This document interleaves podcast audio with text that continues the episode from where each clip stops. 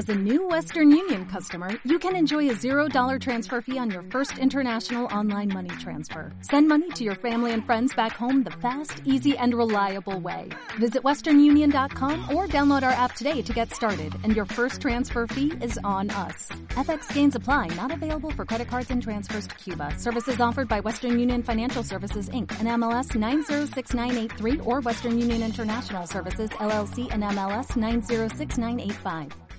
El fútbol y los reinados de belleza fueron las puertas por las cuales el narcotráfico entró en la alta sociedad colombiana. A finales de los 70 se dio un fenómeno supremamente extraño en el que los equipos de fútbol que solían pertenecer a las élites regionales pasaron a estar en manos de esos nuevos ricos. ¿Cómo se dio eso? ¿Aún tenemos narcotráfico en el fútbol? Esto es Historias Secretas. Yo soy Alejandro Pino.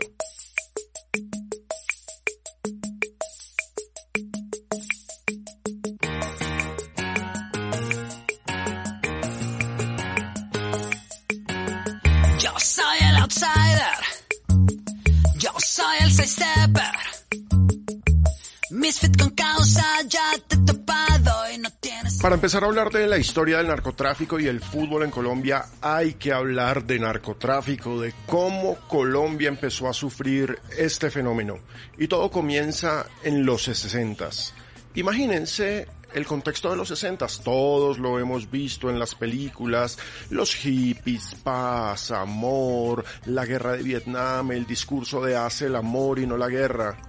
Pues bien, eh, esto va acompañado de algo que se llamó la revolución cultural. Ahí está atada la revolución sexual, es un fenómeno supremamente interesante, pero que a nosotros nos toca en este tema con un fenómeno particular. Muchísimos estadounidenses empezaron a consumir marihuana. No solamente por la comuna hippie, como se creería normalmente, no, era un aspecto de vamos a abrir la conciencia, vamos a experimentar, a conocer otro tipo de cosas. Y el principal exportador de marihuana para Estados Unidos se convirtió México. México y Jamaica, la verdad pero a finales de los 60 viene eh, un proceso con el gobierno Nixon que le declaró la guerra a las drogas. Esa guerra a las drogas, por supuesto, ató el tráfico de Jamaica y de México y empezaron a aparecer otras posibilidades. En los 60, grupos de jóvenes de Estados Unidos empezaron a viajar a países del tercer mundo para ayudar, para generar solidaridad, para construir escuelas, para dar una mano. Eso se conoce como los cuerpos de paz. A Colombia llegaron muchísimos estadounidenses jóvenes en los 60 a zonas rurales, a zonas lejanas, a zonas campesinas, y varios de ellos se empezaron a dar cuenta que en las cercanías de la Sierra Nevada de Santa Marta se cultivaba una marihuana que a muchos les empezó a gustar. Se trataba de un producto que se empezó a conocer como la Santa Marta Golden, una marihuana de calidad excelsa y eso se regó. La noticia se dispersó y Colombia empezó a volverse el gran exportador de marihuana, la Santa Marta Golden, la Colombian Gold. Las variedades se impusieron por la caída de la marihuana mexicana, que por supuesto era muchísimo más barata. Y lo cierto es que empezaron a jugar una serie de factores políticos y económicos para favorecer esto. Comencemos con 1967. El presidente de la República era Carlos Lleras. El hombre restringió las importaciones y estableció un control al mercado de divisas que buscaba proteger a la industria nacional, pero que en últimas fomentó lo que se conoce como el contrabando de electrodomésticos, ropas, cigarrillos y licores. El contrabando era una cuestión institucional en La Guajira y con tintes legendarios. Sí, acuérdense de esas maravillosas historias, incluyendo a García Márquez, en las que el contrabandista es pintado casi como un héroe, un antihéroe mejor, un tipo aventurero, valiente, armado, que lucha contra la ley. Recuerden los vallenatos de Escalona, por ejemplo. Lo cierto es que este personaje, el contrabandista, el que sacaba por la Guajira eh, productos hacia Venezuela e ingresaba muchísima mercancía desde Venezuela para distribuir en el comercio, fue el punto de entrada para un nuevo contrabando, el contrabando de marihuana. Esto fue aprovechado por los traficantes estadounidenses que utilizaron a los contrabandistas colombianos para sacar por sus rutas la marihuana de la sierra y luego distribuirla en Estados Unidos a, a cambio de grandes, grandes sumas de dinero por cada embarque. Empezó la costumbre de pagar por peso, es decir, no se llegaba como un como se ven en las películas con un maletín y un fajo de dólares, no, se llegaba con bolsas de dinero y se pesaba. Entonces te estoy pagando 50 kilos de dólares y en esos 50 kilos de dólares podía haber una cantidad de plata determinada. La Guajira, el Magdalena, los departamentos adyacentes a la Sierra Nevada eh, fueron el foco de desarrollo de la mayoría de los cultivos. Y en todo el país, gracias a esas figuras populares, a estos tipos se les empezó a llamar marimberos. ¿Sí? Los marimberos crearon leyendas, se volvió famosa la venganza guajira, en la que sin mediar palabras se liaban a tiros con sus pistolas automáticas cuando alguien había recibido una ofensa o era traicionado. Barranquilla se empezó a llenar de camionetas Bronco y Ranger, escuchando vallenatos, mucha plata estaba fluyendo en el norte del país. Lo irónico es que la sociedad colombiana, complaciente, como siempre, no tenía en cuenta que esos personajes caricaturescos, porque incluso en algunas series y telenovelas de finales de los 60 y de los 70 se empezó a mostrar al personaje del contrabandista como un personaje curioso, como un personaje simpático, no era solamente en la cultura tradicional del Caribe, no, en la televisión, es decir, en la cultura pública nacional aparecía eso. Resulta que e-, ese personaje curioso abrió la senda del narcotráfico. ¿Sí? Lo voy a poner de esta forma. Hay una investigación muy interesante de Rafael Pardo que muestra que en 1975 la producción colombiana de marihuana era la mayor del mundo. Y ya que ustedes están diciendo, pues este man no está hablando de fútbol, ¿cuándo va a hablar de fútbol? En los libros y en los datos aparece un nombre familiar como uno de los grandes exportadores o narcotraficantes de marihuana en el país. Un señor que ahora está detenido, Dávila, el dueño de la Unión Magdalena. Lo cierto es que al mismo tiempo que teníamos esta bonanza marimbera, teníamos bonanza cafetera. ¿sí? Eh, estos dos hechos, sumados al contrabando, hicieron que el país se llenara de dólares en los setentas muchísimo dinero estaba circulando y el gobierno de Alfonso López Miquelsen estableció un sistema de cambio de moneda de la moneda norteamericana, por supuesto, por pesos en el Banco de la República, que fue utilizada ilegalmente y por eso se conoció como la ventanilla siniestra. La ventanilla siniestra permitía que todos los traficantes lavaran legalmente sus dólares en el Banco de la República y se saltaran las restricciones del sistema cambiario, obteniendo activos legales. Era una vaina absolutamente absurda. El gobierno permitió que estos primeros narcotraficantes y que los grandes contrabandistas de los setentas, porque no solamente se trataba de los contrabandistas de cigarrillos, de licor, de electrodomésticos, los contrabandistas de joyas, porque tuvimos una crisis esmeraldera y la zona esmeraldera, el Magdalena Medio, empezó a sacar joyas ilegalmente del país. No había control. El gran problema eterno acá es ese, la institucionalidad. No hay control. ¿sí? Y por supuesto, volviendo a nuestro tema, los narcotraficantes costeños controlaban la ruta de salida de la marihuana hacia el Caribe, pero no controlaban el tráfico en sí. Ese estaba en manos de los gringos, que distribuían la droga en Estados Unidos y que recibían las mejores ganancias.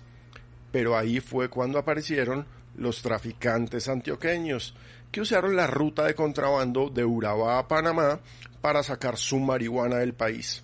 Se presentaron mucho más ambiciosos que los costeños y buscaron desde el comienzo dominar el negocio. Para ellos lo importante no era sacar y que les entrara la plata, no, ellos necesitaban controlar la ruta.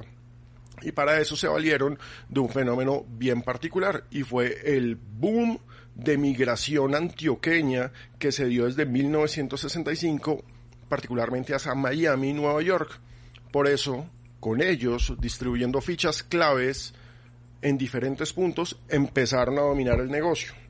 Ahora, oculto ahí en la bonanza marimbera de finales de los 60s y de los 70s, empezó a aparecer un negocio que era más jugoso, el de la cocaína. ¿Cómo era el negocio de la cocaína? Vamos a plantearlo de esta forma. Una avioneta que carga con una tonelada de marihuana necesita demasiado espacio. ¿sí? Imagínense una tonelada de marihuana, tendrían que comprimirla, es mucho espacio. Una tonelada de coca, punto uno, ocupa menos espacio, de cocaína, perdón. Y punto dos, va a dejar mejores ingresos, porque el consumo de drogas cambió para los 70 en Estados Unidos. La marihuana se siguió consumiendo, pero con la onda de la música disco y esta nueva fiebre de sábado en la noche, empezó a aparecer un control necesario para vender cocaína. Y eso lo empezaron a hacer los narcotraficantes antioqueños y los narcotraficantes del Valle del Cauca como los del Valle del Cauca. Los del Valle del Cauca controlaban el cultivo de la coca que se daba en Perú y en Bolivia, lo pasaban, lo procesaban en el interior del país y lo sacaban al exterior vía Buenaventura, rumbo hacia Panamá y así empezaron a repartirse las rutas. Era una facilidad absoluta traficar, lavar dólares, obtener pesos limpios gracias a la ventanilla siniestra y el país se llenó de nuevos ricos.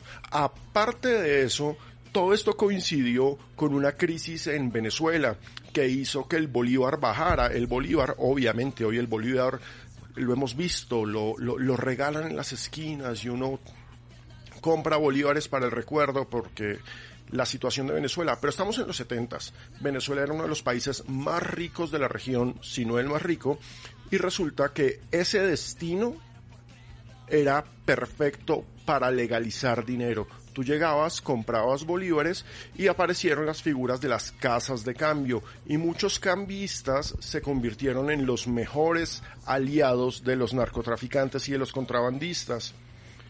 Todo esto hizo que aparecieran unos tipos que empezaron a conocer los nuevos ricos. Un investigador maravilloso, Darío Betancourt, eh, habla de una nueva élite económica en cada departamento, ¿sí? los cinco focos de la mafia colombiana.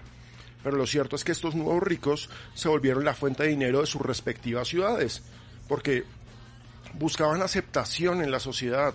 Era gente que en su mayoría era de origen humilde y buscaba pertenecer a la élite que siempre los había menospreciado, que los había desplazado. ¿Cuáles eran esas élites? La caña de azúcar en el valle, la industria textil en Antioquia, el algodón en la costa, las esmeraldas en el interior, el manejo del bolívar en el oriente del país. Pero lo cierto es que empezaron a reemplazarlos. Empezaron a reemplazarlos y aparecieron los nuevos ricos que se dieron cuenta que esos viejos ricos, los dueños del dinero de las regiones, eran además los dueños de los equipos de fútbol. Y los equipos de fútbol estaban mal, no había plata. Así que lentamente se les metieron.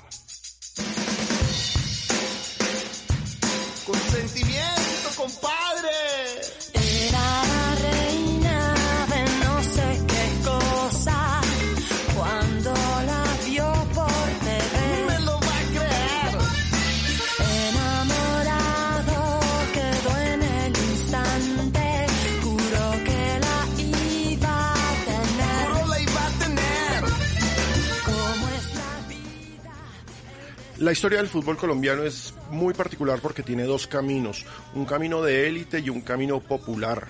Esos caminos se entrecruzaron hasta que apareció el fútbol profesional a finales de los 40, pero lo cierto es que los futbolistas de élite, que eran los integrantes de los clubes sociales que en los años 10 y 20 jugaban separados de los pobres, porque no, como iban a jugar ellos con los pobres, los que manejaban el fútbol de los clubes de tradición, del club privado, del club en el que tienes que pagar una membresía anual y que solamente te reciben si eres un par más, es decir, un rico más.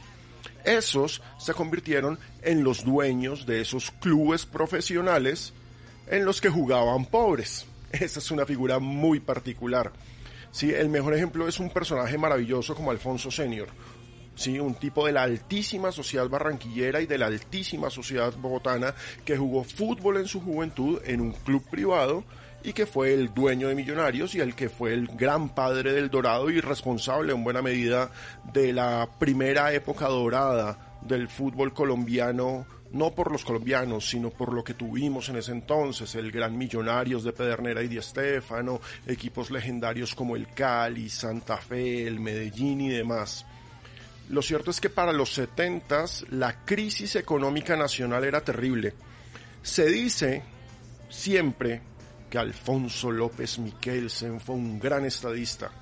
Por supuesto, no hay nada que te lave la imagen como que tu hijo sea el dueño de la revista más importante del país, pero lo cierto es que si uno revisa históricamente, el gobierno de Alfonso López Miquelsen fue terrible.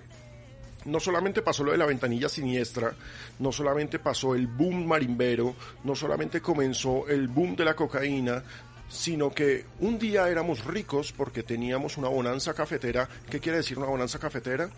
Que en Brasil se congelaron todas las maticas de café y el planeta entero, ya adicto al café, empezó a comprar café colombiano de un momento a otro nos volvimos ricos y extrañamente tuvimos la peor inflación de la historia. No se supo manejar el tema económicamente, fue un desastre.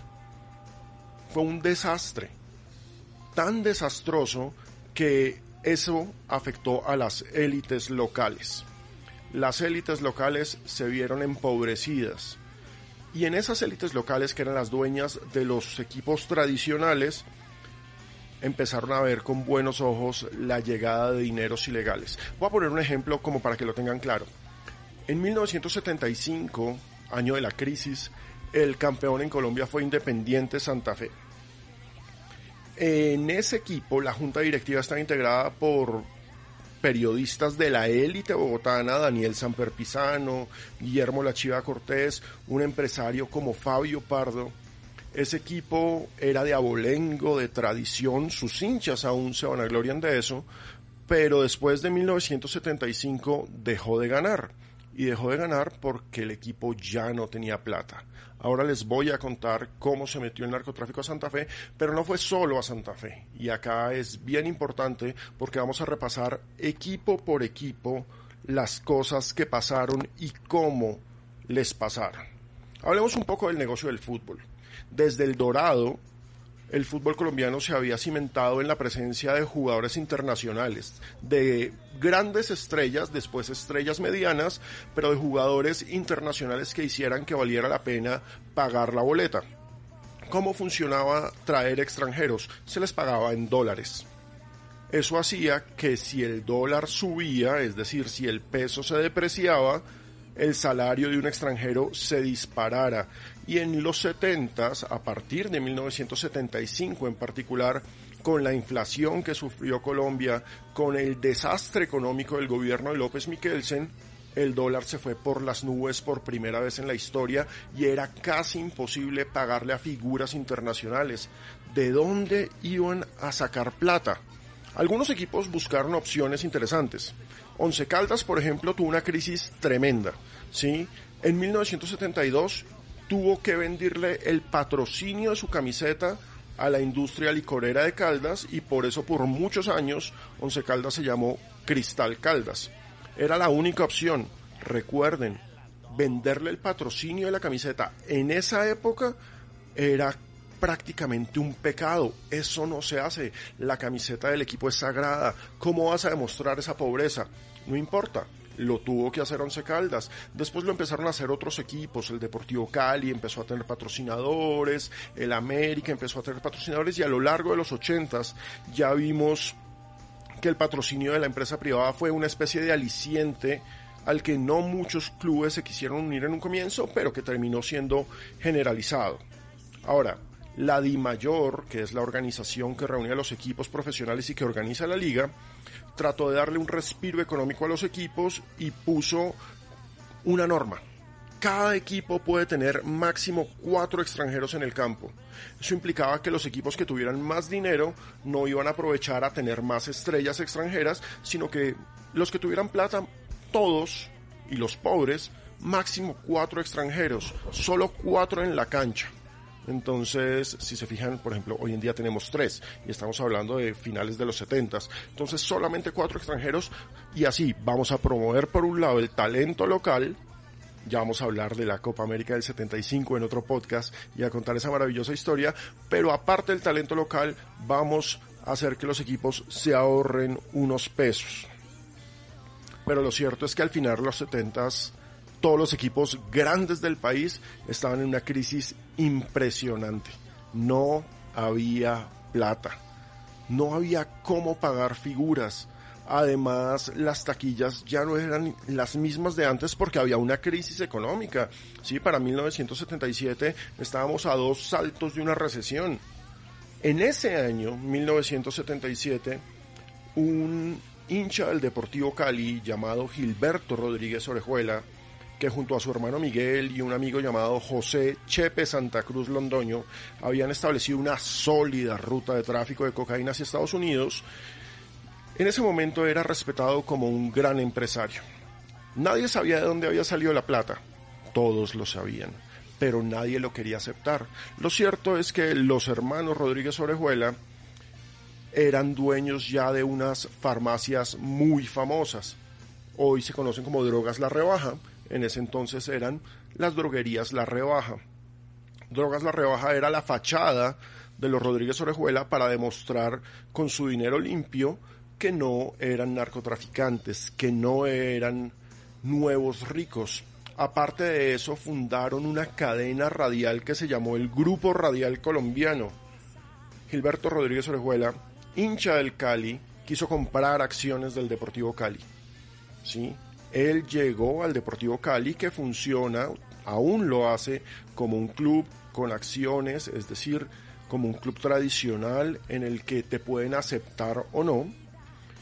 Y lo cierto es que si llegaba ahí, si lo podían aceptar, iba a codearse con miembros de la élite de Vallecaucana, con los Carvajal, con los Lloreda. La estructura organizativa de la Asociación Deportivo Cali impide socios mayoritarios, impide que alguien sea el dueño del equipo y obliga por normas a más de 200 abonados. Eso impedía que Rodríguez Orejuela controlara el club, esa era su intención, y además el presidente del equipo en esos momentos era un señor llamado Alex Gorayev. Hay que decirle don Alex Gorayev, para ser justos. Él se opuso desde un comienzo a que un nuevo rico entrara a formar parte de los accionistas del equipo sonaba clasista, pero lo cierto es que para Gorayev meter a un nuevo rico que todo el mundo sabía que su dinero venía del narcotráfico a la Junta, a la junta Directiva del Deportivo Cali era impresentable. Él en una carta, y la carta existe, le solicitó a los miembros de la Junta que no lo aceptaran estos documentos y muchas de las historias que voy a contar acá están en un trabajo periodístico maravilloso de Ignacio Gómez, un abrazo a Nacho, y de Fabio Castillo, que publicaron en 1989 un libro que se llamó Los Amos del Juego. Los Amos del Juego ya no se consiguen. Además, lo tuvieron que publicar con un seudónimo, Juan Ignacio Rodríguez. ¿Por qué? Porque al hablar de esto en los ochentas implicaba que te iban a matar entonces, si algún día en un puesto estos libros de viejo o de libros de la calle lo ven, los amos del juego, cómprenlo. Tremendo trabajo. Es absolutamente maravilloso. Y lo cierto es que el Cali ahí le puso el tate quieto a Rodríguez Orejuela. Pero su hermano Miguel estaba ahí. Y su hermano Miguel no era hincha del Cali, era hincha del América. Escuchemos esto.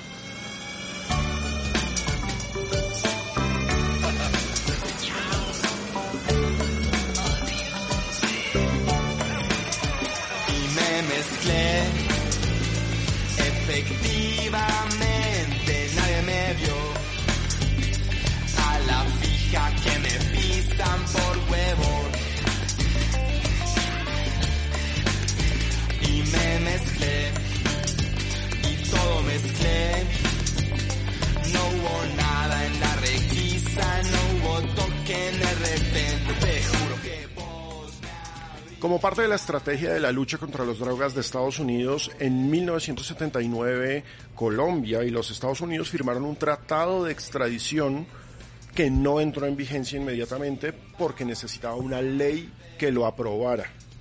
Mientras tanto, empezamos a ver la aparición de estos nuevos ricos. Unos nuevos ricos que empezaron no solamente a dinamizar las economías locales, sino que empezaron a comprar equipos de fútbol. ¿Sí? Y los antiguos marimberos, por ejemplo, legalizaron toda su plata. Hablemos de los hermanos Dávila, los Dávila Armenta. Raúl, Pedro y Eduardo. Se les indicó de narcotraficantes al, finalizar los setentas. Hay documentos de Estados Unidos señalando a Eduardo Dávila como el principal exportador de marihuana a finales de los setentas. Pero en Colombia nunca hubo un cargo en su contra por narcotráfico.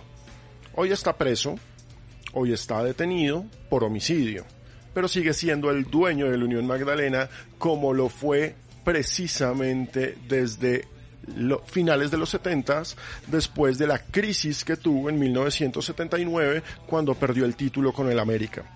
Pero hablemos del América. Miguel Rodríguez Orejuela era un hincha más, un sufrido hincha del América de Cali. El equipo del pueblo en el Valle del Cauca nunca había conseguido un campeonato y a diferencia de su hermano, que ya sabemos que fue rechazado en el Deportivo Cali, él no estaba dispuesto a que la élite ignorara quién era el hombre más rico del departamento. En 1979 el América logró su primer título. De la mano de Gabriel Ochoa Uribe sale campeón con un tremendo esfuerzo económico de la junta directiva. La familia San Giovanni, eh, dueña de una de las empresas más tradicionales de café en el país, logró sacar a un equipo que contrató con mucho, mucho dinero a los paraguayos Gerardo González Aquino y Juan Manuel Bataglia. Este gran gesto de clasificar por primera vez a una Copa Libertadores como campeón de Colombia hizo que fuera necesaria la presencia de nuevos accionistas y en documentos está marcado como el 4 de enero de 1980 Miguel Rodríguez Orejuela pasó a ser el accionista mayoritario y prácticamente el dueño del club y a compartir mesa directiva con un prometedor político Manuel Francisco Becerra, quien luego llegaría a ocupar varias de las posiciones políticas más importantes del país. En Medellín las cosas se presentaron igual porque aparecía de la nada un nuevo benefactor, un tipo altruista llamado Pablo Escobar Gaviria. El tipo andaba inaugurando canchas de fútbol, repartía mercados en los barrios más pobres de Medellín, tenía un programa político llamado Medellín sin tugurios Curiosamente, muchos de sus socios en la mafia organizada del departamento de Antioquia se estaban haciendo dueños por esa época de Atlético Nacional y el Deportivo Independiente Medellín para darle triunfos a los paisas que no veían al Medellín campeón desde 1957 y a Nacional desde 1976. Pablo Correa y Héctor Mesa se hicieron dueños el mayor paquete accionario, sería la forma más decente de decirla, del Medellín comenzando los ochentas. Ambos serían hallados avaleados un par de años después, en lo que las autoridades consideraron vendetas entre mafiosos. El mecenazgo del Medellín pasó a manos de Darío Ocampo, un nuevo rico que entre sus propiedades contaba con una finca que se llamaba Villa Salsa, una finca que tenía cinco discotecas de diferentes tipos de música cada una, una cosa absolutamente deliciosa. La familia Botero Moreno era la dueña tradicional de Atlético Nacional desde 1962. Los Botero al mismo tiempo eran dueños de varias casas de cambio y curiosamente su capital creció de gran forma, de forma inesperada durante los 70 cuando estos establecimientos supuestamente entraron en crisis. Tuvieron un capital suficiente para comprar el Hotel Nutibara de Medellín, que es el más lujoso de la ciudad, uno de los más exclusivos del país en esa época, y se les empezó a vincular con el lavado de dólares del grupo de mafiosos de Antioquia. En ese momento no existía el cartel de Medellín, en ese momento no existía el cartel de Cali, solamente se hablaba de grupos mafiosos, de nuevos ricos pero nadie hablaba de narcotráfico. Nadie. Se sabía que existía, pero no se hablaba de él. Lo cierto es que Nacional trajo a Colombia a Osvaldo Subeldía, técnico legendario de Estudiantes de La Plata, campeón de Libertadores, campeón de Intercontinental, contrató a unos cracks peruanos, César Cueto, Guillermo de la Rosa, al argentino Raúl Ramón Navarro y a varios de los mejores jugadores colombianos y empezó a ganar títulos. El de 1981, el de 1976, como ya lo dije, y en 1981 vamos así por años. Mientras el América de Rodríguez Orejuela, el Nacional de Botero y el Tolima, que era un equipo chico, que se creció curiosamente ese año con el apoyo de Cocorico y de un personaje llamado Ignacio Aguirre, alias el Coronel, que fue asesinado por rivalidades entre narcotraficantes un par de meses después, esos tres equipos disputaban el título profesional colombiano, 1981. ¿sí? Ese año, el grupo guerrillero M19 secuestró el 12 de noviembre a Marta Ochoa, la hermana de Jorge Luis Ochoa, el principal socio de Pablo Escobar Gaviria. El 19 de noviembre fracasó el M19 intentando secuestrar a Carlos Leder, que era el narcotraficante más importante del eje cafetero, del viejo Caldas, y que era un puente entre los grupos de Cali, Medellín y Bogotá. La guerra que libraba el Estado contra las guerrillas desde los 60 había hecho que estos grupos buscaran financiación y la más usada por el M19 desde finales de los 70 era el secuestro de ricos, de gente con plata que pudiera pagar fuertes sumas de rescate. Como la crisis de los 70 hizo que los ricos tradicionales se empobrecieran y que aparecieran estos nuevos ricos, pues las nuevas víctimas del M19 y del secuestro pasaron a ser estos personajes. ¿Sí? Además, ojo, el, el, país se llenó de carros de lujos, Mercedes, BMs, carros que antes no se veían.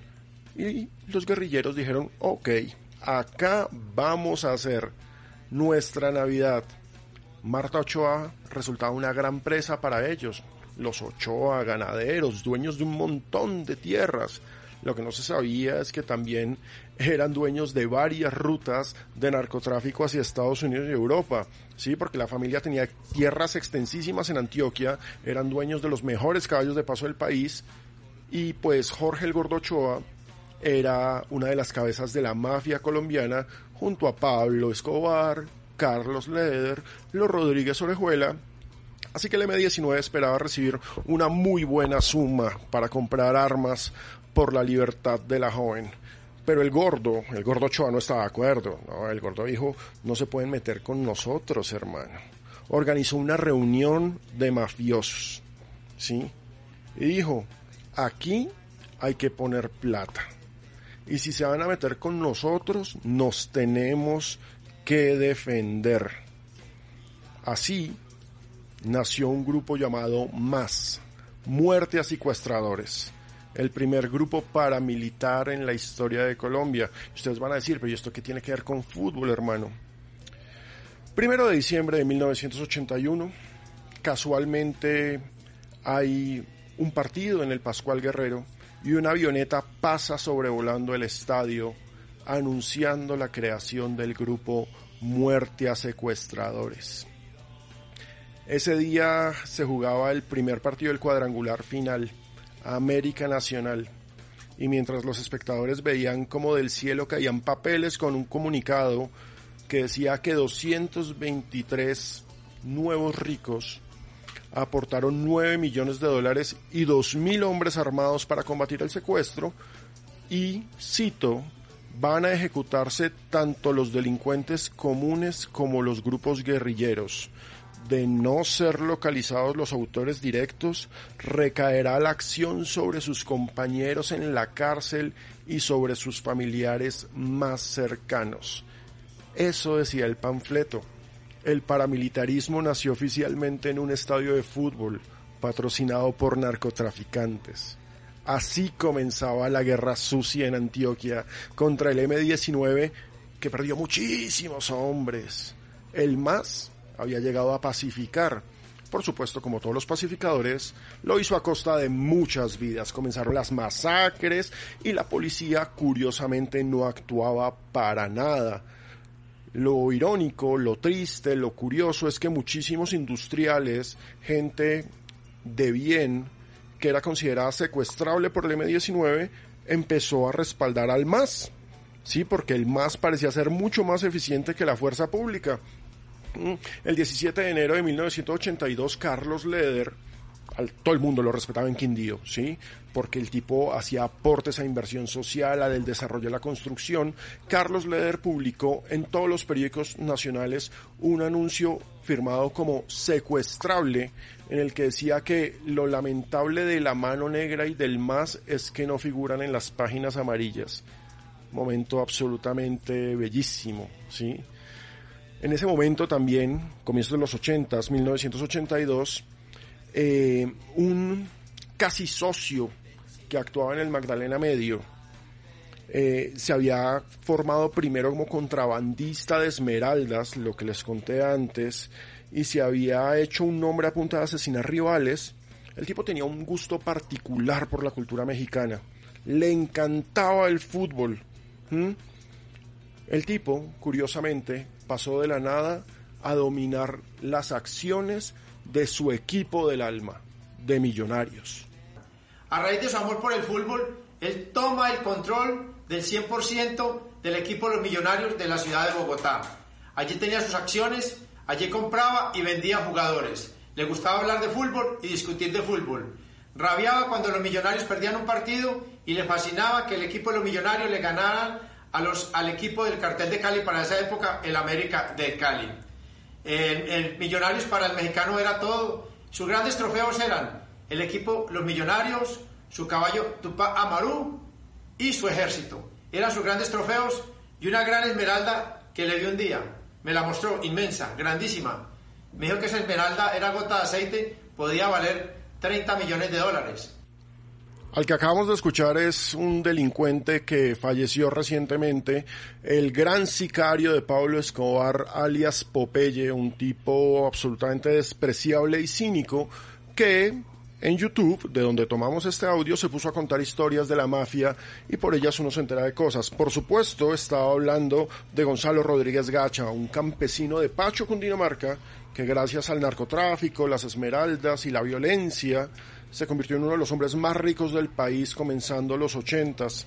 Millonarios, cuando llega el mexicano, estaba en una crisis deportiva y financiera impresionante. Desde el título del 78, el equipo no había jugado ninguna final. Y ojo, estábamos hablando del equipo más poderoso del país para esa época, pero desde 1978 no se metía en finales. En esa época, recordemos, había hexagonales, finales cuadrangulares, finales. Nuestro fútbol es especialista en inventarse figuras geométricas. Lo cierto es que mientras dominaban Nacional, América y el Tolima, ya tenía, por ejemplo, dos finales encima y aparecía un equipo como el Pereira, que tampoco había figurado nunca, pero que curiosamente estaba ahí y ya les voy a contar por, qué Millonarios no tenía un peso, ¿sí? Eh, uno revisa los libros en Cámara y Comercio y se encuentra con esta cifra. Al comenzar 1982, por cada peso que le entraba a Millonarios se gastaba un peso y 75 centavos en el mantenimiento de la nómina. Mejor dicho, necesitaban una capitalización urgente. De esta forma, para esa época entraron como socios mayoritarios Gonzalo Rodríguez Gacha y Edmer Tamayo Marín con sus respectivas familias. La silla que alguna vez había ocupado un tipo serio, formal, un caballero clásico como Alfonso Senior, pasó a ser de un tipo con camisa abierta hasta el ombligo, botas texanas y sombrero blaquero con plumas de colores, que además estaba comprando a la buena o a la mala todas las tierras posibles en el Magdalena Medio y que además invitaba a sus amigos a su finca en Pacho a comer marrano muerto a balazos. ¿Mm? Así de simple. La constante del ingreso de dineros ilícitos a los equipos de fútbol en estos primeros años no se restringió solamente a lo que les estoy contando. En Santa Fe, que había tenido a estas familias de rancio abolengo como dueños, empezaron a aparecer unos nuevos inversionistas. Santa Fe estaba en una crisis y el que llegó a salvarlo se llamó el Grupo Inverca, Inversiones de Cali. Sus principales accionistas eran Fernando Carrillo y después un señor llamado Fanor Arizabaleta, miembro de la cúpula del Grupo de Cali. El Deportivo Pereira, ahorita les hablé de él, el Deportivo Pereira, un equipo chico, que nunca había estado peleando finales, pasó a ser propiedad exclusiva de un multimillonario llamado Octavio Piedraíta. Al Piedraíta lo vinculaban sin pruebas con el grupo de Pablo Escobar. Y curiosamente en 1982 el grande Matecaña quedó de cuarto en el campeonato. Tenía una figura peruana que se llamaba Abel Augusto Lobatón, un delanterazo. Pero ¿de dónde el Pereira tenía plata para contratar a Lobatón? pues ahí estaba Piedradita, ¿sí? Miren, todo estaba en el negocio. La situación cambiaria y las ventajas de la ventanilla eh, siniestra hacían que los equipos de fútbol dejaran de registrar sus pagos en dólares porque eso les representaba pérdidas y en clubes como América y Millonarios en los que la cabeza era un narcotraficante visible, el equipo fuera utilizado para lavar dólares. La forma era simple, miren, cuando uno hace negocios con equipos extranjeros, donde salían las figuras que se contrataban, ese negocio se hacía en dólares, pero se registraba en pesos en el Banco de la República. Además, los contratos de esos jugadores eran falsos, porque al tener que establecerse en pesos, se firmaban por una cantidad menor a lo que el futbolista en verdad recibía. Mejor dicho, había una doble contabilidad. ¿Sí? El contrato de Julio César Falcioni, leyenda del América, campeón en, 1900, en 1982, 83, 84, 85, 86, era de 85 mil pesos en 1982. Y pues, según las cifras de Germán Jiménez, en un artículo que publicó en la revista Semana llamado Narcogoles, se ganaba 2 millones de pesos. Entonces, registras 85 mil, pero le pagas 2 millones y pues estás haciendo un lavado de activos impresionante. La nómina de Millonarios era pagada del bolsillo de Gacha, la nómina del América era pagada del bolsillo de los Rodríguez Orejuela y América de Cali llegó a tener en un momento una nómina de 150 jugadores repartidos por muchos equipos pero 150 jugadores pertenecían a la América de Cali. Se los pongo de esta forma. Ni Real Madrid, ni el Inter de Milán, ni el Manchester United, ni el Liverpool, ni el City tienen más de 50 jugadores a su cargo. Y el América de Cali en un momento llegó a tener 150. Esto hizo que el gobierno empezara a fijarse en eso. Yo no sé si ustedes han visto una película maravillosa que se llama Los Intocables. En Los Intocables te cuentan cómo Al Capone era imposible detenerlo porque nada estaba a nombre de Al Capone. No se podía demostrar que este famoso gringo controlaba el tráfico de licor ilegal en los años 20 y 30 en Estados Unidos, pero cuando se pusieron a mirar los libros de contabilidad lo podían hacer. El ministro de Justicia Rodrigo Lara Bonilla, dijo, el fútbol es el punto débil de estos tipos. Por el fútbol les vamos a llegar, ¿sí?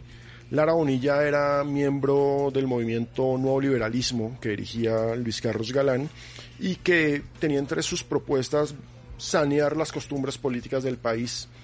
Eh, en 1982, un grupo político de Antioquia que dirigía Jair Ortega se adhirió al nuevo liberalismo y se lanzó con su bandera a la Cámara de Representantes. El suplente de Ortega era Pablo Escobar, que con su programa que ya les conté, Medellín sin tugurios, y con la facilidad de pasar los domingos por los barrios pobres repartiendo mercados y fajos de billetes, había ganado una imagen de benefactor popular que era respetada por todos. Lara Bonilla, a nombre de Luis Carlos Galán, desautorizó a Ortega y a Escobar para usar el nombre del nuevo liberalismo.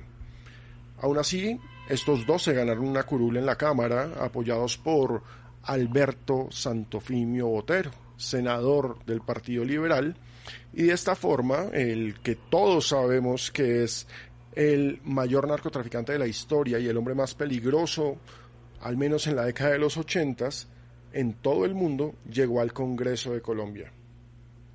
Antes de que se acabara el gobierno de Turbay, en 1982, comenzó en la ley que les dije, la ley 27 de 1980.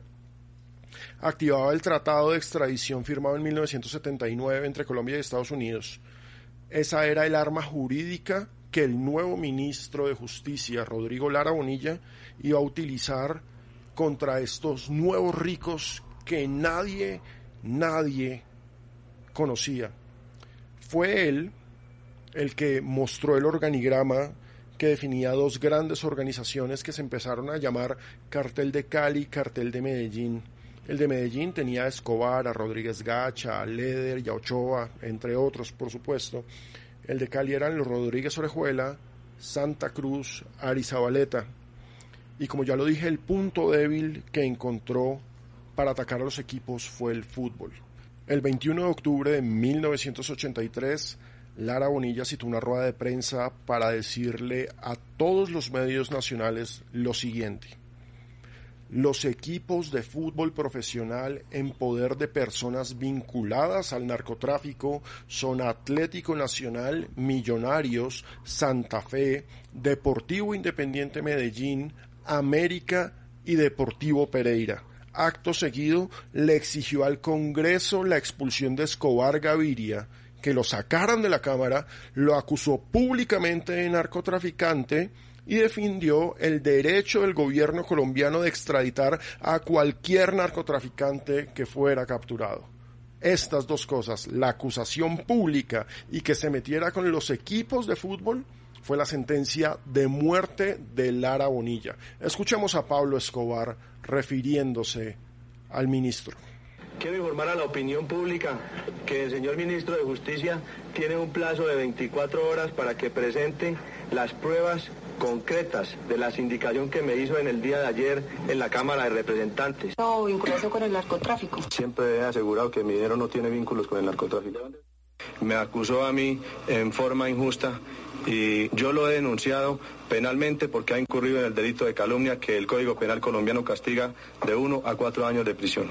Se trata de una escalada del narcotráfico. No solamente lo denunció por injuria y calumnia, descaradamente. Después de eso trataron de enlodar el nombre de Lara Bonilla, eh, acusándolo de haber recibido dinero de Baristo Porras, otro narcotraficante, y le exigieron la renuncia, pero el presidente Belisario Betancourt lo mantuvo en su cargo y le prestó todo su apoyo. Ojo, lo que acabo de contar es importantísimo. Nunca nadie jamás en la historia había hecho una denuncia pública de estos son narcotraficantes. De entrada, no solamente estaba diciendo que los Rodríguez Orejuela, dueños de la América, eran narcotraficantes, decía que las personas dueñas de Nacional, la familia Botero Moreno, era narcotraficante, que Piedraíta, el del Pereira, era narcotraficante, que Mesa, el del Medellín, era narcotraficante. Unos señalamientos directos, sin necesidad de decir el nombre, pero unos señalamientos directos. El 24 de octubre, dos días después de las declaraciones de Lara Bonilla, Guillermo Cano escribió un editorial en el diario Espectador que asumió la fiscalización de la lucha contra el narcotráfico y ese editorial se llamó El Gol de la Mafia. Voy a leer una parte. Esta es otra actividad que estos traficantes quieren dominar, alegando posiblemente que solo tratan de hacer la felicidad de los espectadores, tan entusiasmados por este deporte.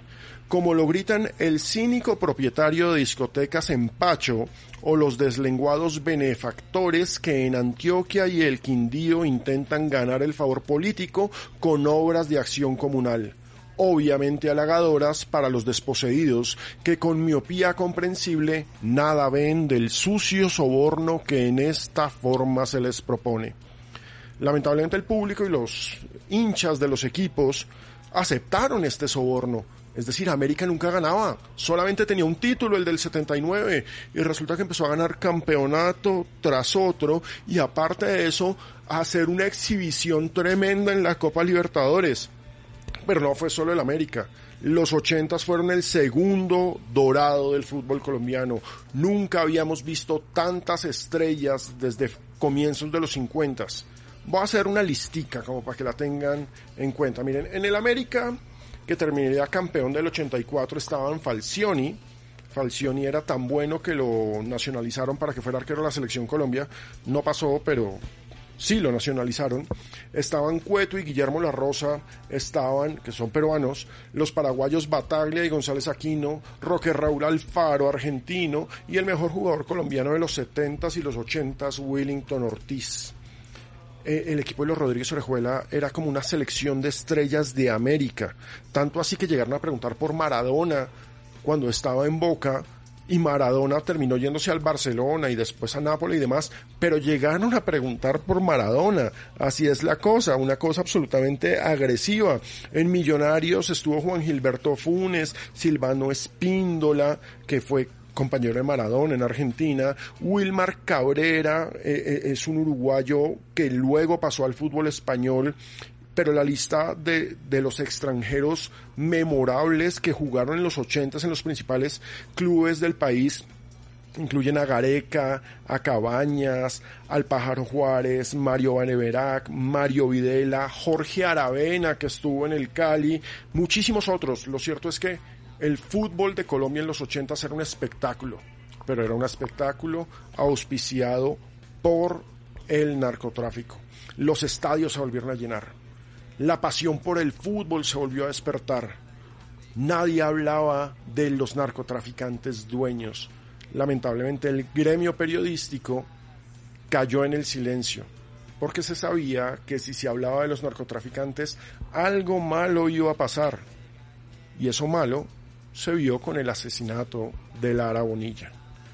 Lamentablemente hay que contarlo. Al finalizar 1983, Pablo Escobar fue expulsado del Congreso de la República, la Superintendencia de Sociedades empezó a exigir libros de contabilidad a los clubes para investigar fraudes y lavado de dólares.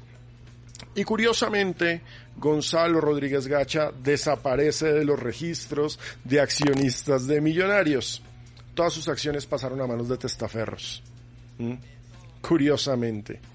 Carlos Leder era un tipo muy dado a, a, las exhibiciones y decidió asumir el tema político, ¿sí? Y creó un movimiento político llamado el Movimiento Latino Nacional, con sede en Armenia, candidatos al Consejo de Bogotá. Empezó a fraguarse lo que luego se conocería como la guerra. El 30 de abril de 1984, Lara Bonilla fue asesinado por unos sicarios que lo balean en su vehículo. Los narcotraficantes le demostraron al Estado todo su poder, de lo que eran capaces. Y ese adiestramiento de grupos armados que comenzó con el MAS y que continuó con los grupos individuales, particularmente de Gacha, empezaron a sembrar el terror en diferentes regiones del país. Betancourt se vio obligado a ejercer su autoridad, empezó a ordenar arrestos y empezó a condenar a los primeros colombianos a ser extraditados a Estados Unidos por narcotráfico y lavado de dólares. El primer extraditado en la historia de Colombia por narcotráfico fue Hernán Botero Moreno, presidente de Atlético Nacional. Se le acusó de lavado de activos de los dineros del cartel de Medellín en sus casas de cambio y lo extraditaron irónicamente, en un polémico, por decir menos, acto de protesta, la DIMAYOR ordenó suspender la fecha profesional del 15 de noviembre de ese año. Por supuesto, era lógico. En las sillas de las asambleas de DIMAYOR estaban repartidos los principales narcotraficantes del país, como no se iban a oponer a que se rompiera el acuerdo de extradición porque ellos vulgarmente rompían la ley.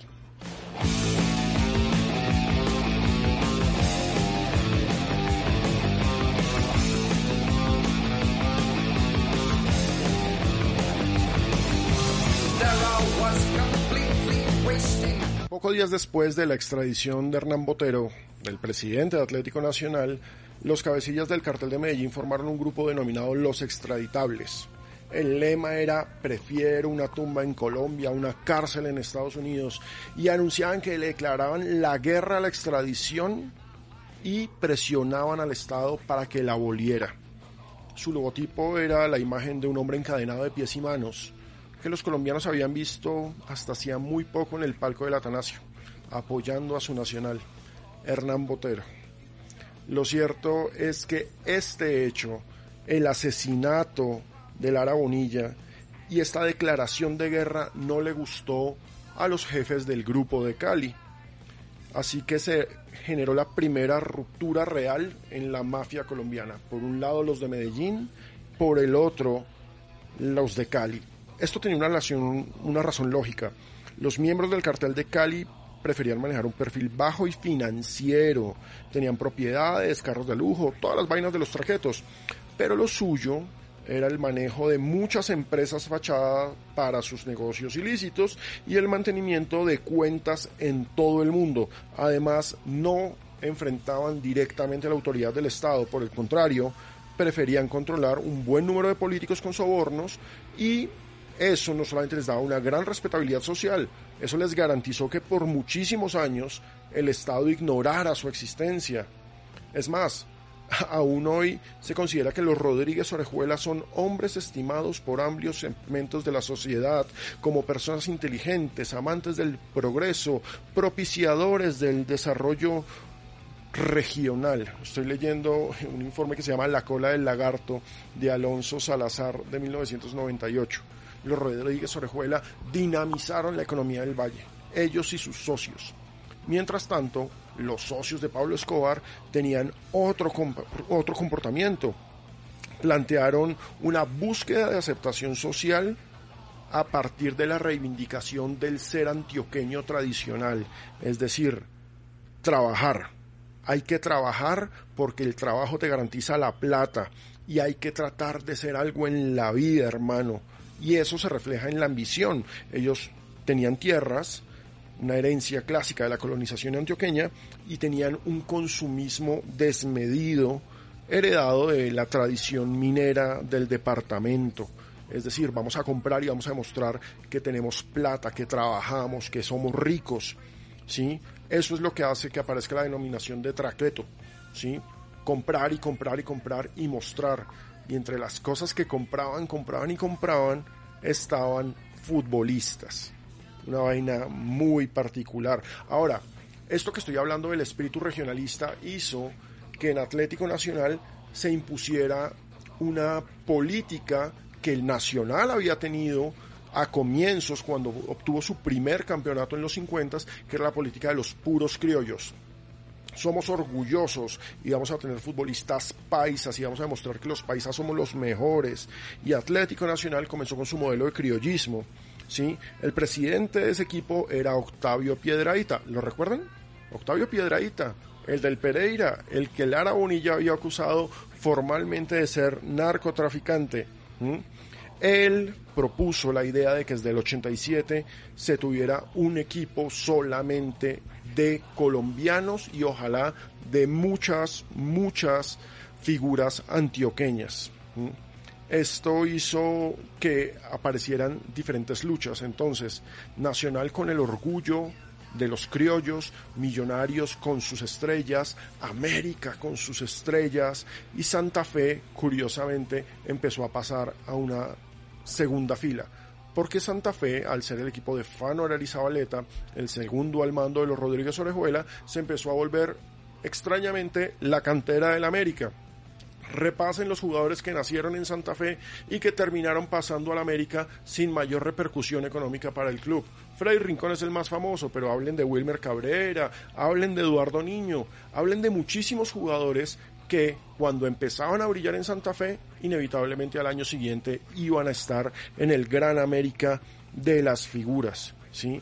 Lo cierto es que este fenómeno de los ochentas tuvo unas historias particulares que involucraron secuestros de futbolistas, utilización de futbolistas como sicarios, y todo eso se los voy a contar en el próximo episodio de historias secretas. Espero que lo hayan disfrutado.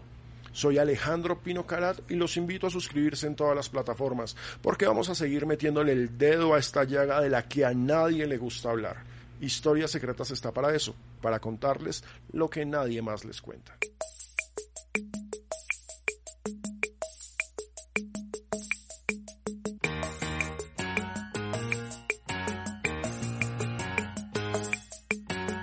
Yo soy el outsider. Yo soy el side stepper. Misfit con causa, ya te he